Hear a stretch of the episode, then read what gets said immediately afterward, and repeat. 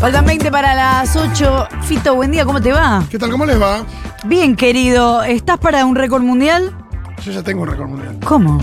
¿Vos sabías que yo participé de un récord Guinness? ¿Perdón? Esto es real. Pero, eh, ¿cómo vos participás? ¿Fue un grupo de personas?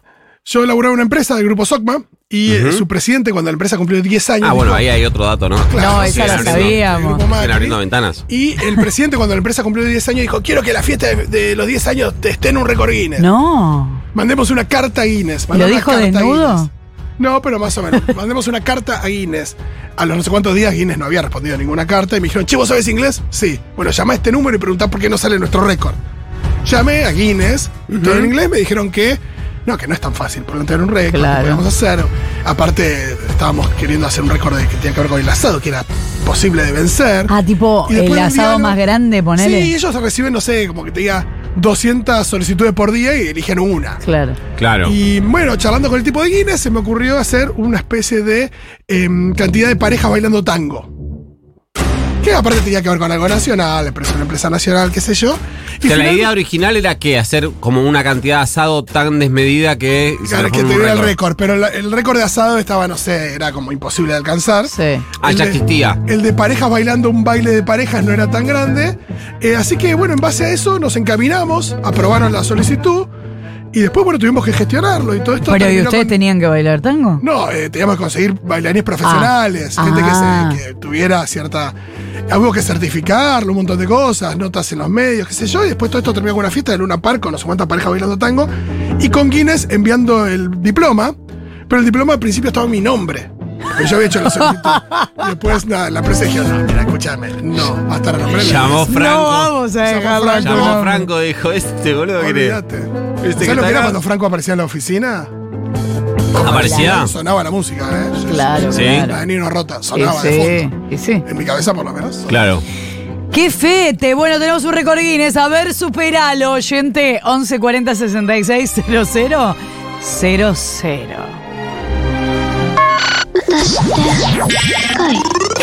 Series, cine, teatro, Lo que hay que ver. Fito Mendonza Paz. Fito Mendonza Paz. En Ahora dicen. Ya lo que trajo Fito para beber. Su vaso es de Barbie. Claro que sí. Elegí entre Barbie y Oppenheimer y fui a ver eh, Barbie. Lo primero que quiero decir, No sé qué estás bebiendo, porque yo quise servirme agua y no había.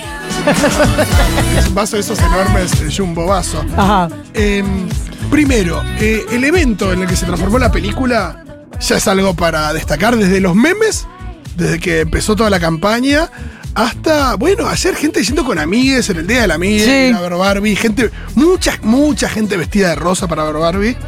Eh, y eso ya me parece interesante y eh, celebrable. Hay algo que no comprendo porque no he entrado nunca en el universo Barbie y es si alguna vez existió, tipo, un show, un dibujito, un no sé qué, y entonces la gente va y ve Barbie, o si es la primera vez que hay Barbie. No, hay 80 películas animadas, Sí. eh, medio falopa de Barbie. Sí. tipo no. dibujito. Sí, exacto. Hay muchas cosas de Barbie, pero esta es la primera película con personas y con eh, nada, el apoyo de un gran estudio, que es Warner Brothers, con una actriz muy conocida, que es Margot Robbie, con una directora muy conocida, que es Greta Gerwig.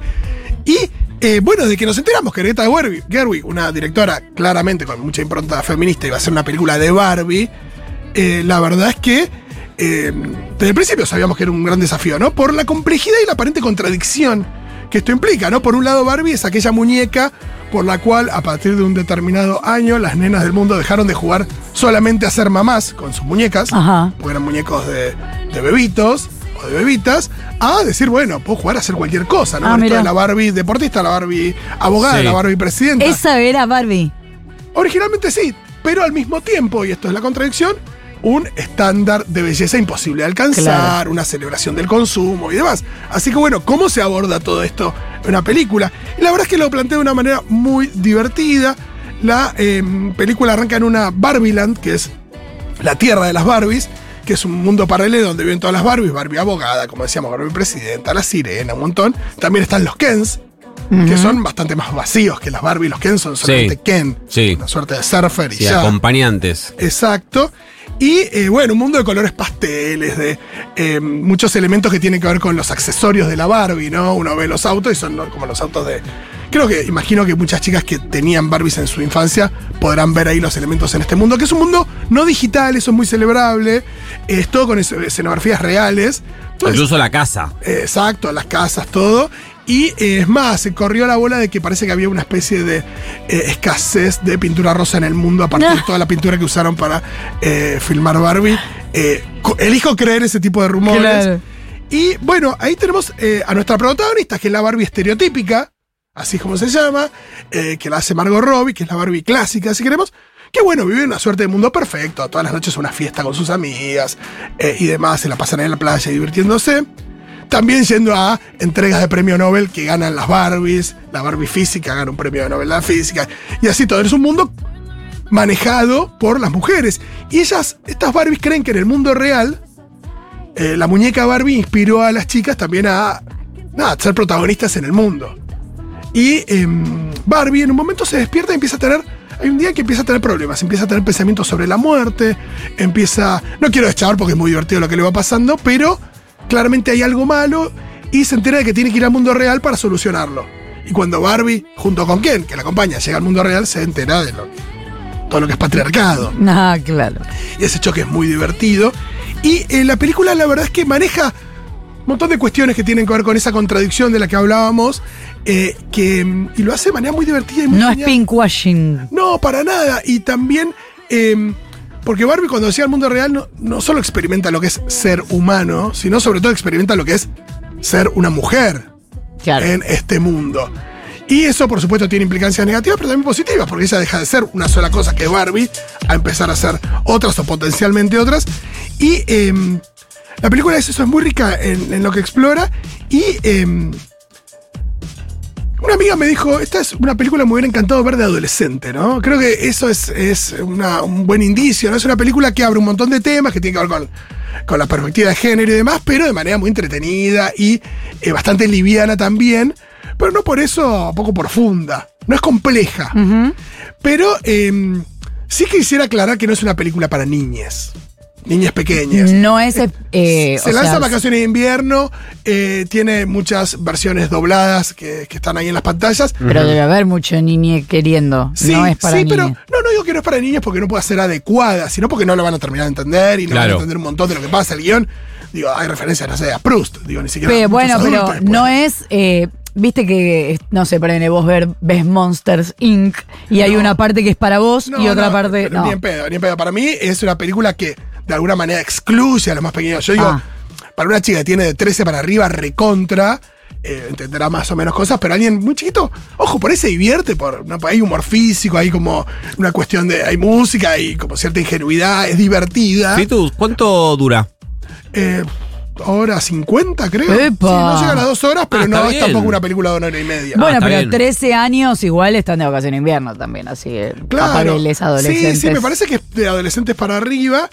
Y eh, también esto, ¿no? O sea, la verdad que es una película con muchos elementos fantásticos, plantea cuestiones como con cierta complejidad y, que nunca se plantearon en la historia del cine, básicamente, ¿no? El cine mainstream, adolescente, estas cosas en general. eh, podemos tener más o menos empatía con algunos personajes adolescentes y demás y lo que les pasa. Y por ahí se plantea, obvio, se plantean cuestiones de género, pero no con la carga ideológica que tiene este, que tiene esta película al mismo tiempo no es una película. Algunos la acusarán de que no es recontra subversiva, que yo, no deja de ser una película de los estudios, producida por Warner y también Mattel, la empresa que, fabrica a Barbie.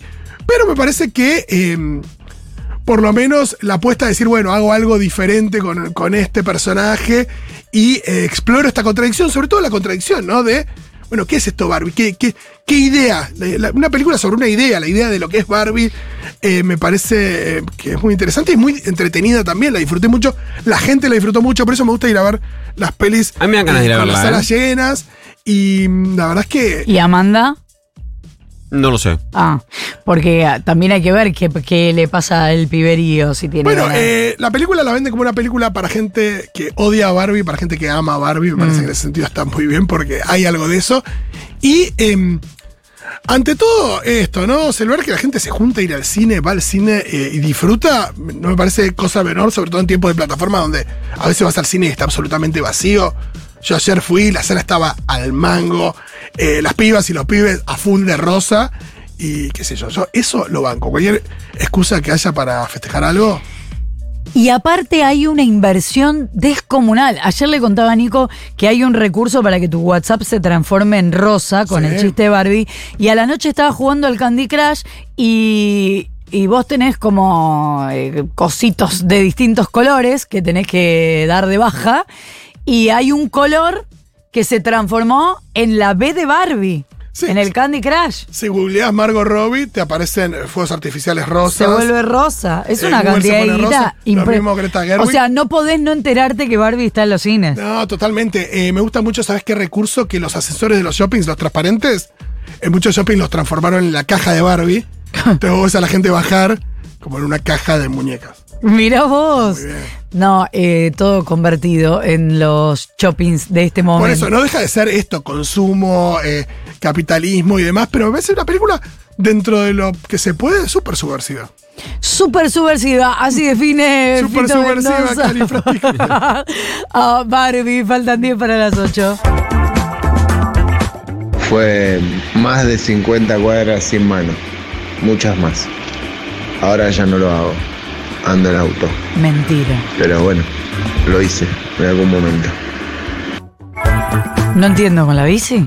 Sí, Y supongo. yo espero que sea con la bici y no con el auto. Con un porque- tanque de guerra. Claro, es como. Sí, supongo con la bici. Eh, no, bueno, se me ocurrieron muchas cosas para Ojo, decir. por ahí era en las un voy a Uber atrás. Entonces no sería muy dramático. Claro. sin manos dice 11 40 66 000. Estamos hablando de récords mundiales a los que estamos dispuestos a aplicar.